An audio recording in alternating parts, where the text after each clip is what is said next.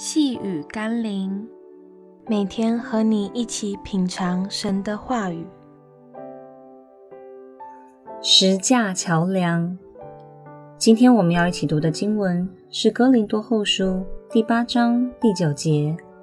你们知道我们主耶稣基督的恩典，他本来富足，却为你们成了贫穷，叫你们因他的贫穷可以成为富足。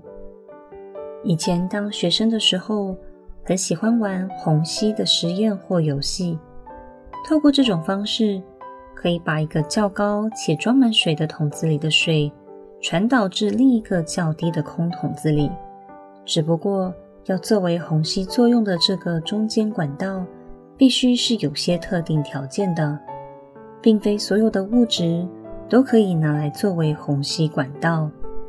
在我们与上帝的国度间也是如此，本来是不相关的两个空间，但今天借着耶稣基督的生命，把在天国的一切丰盛与恩典传导到我们生命中了。谢谢耶稣为我们所做的一切，因着他的奉献与牺牲，使我们得以重生富足。让我们一起来祷告：主啊！何等奇妙的提醒！若不是你的十字架成为了我们与你之间的桥梁，我们又从何得以领受天上一切属灵的福气呢？你是那唯一的管道，让我可以透过你的生命得着一切天父所赏赐的丰富。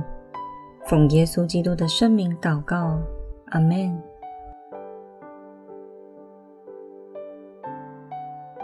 细雨甘霖，我们明天见喽。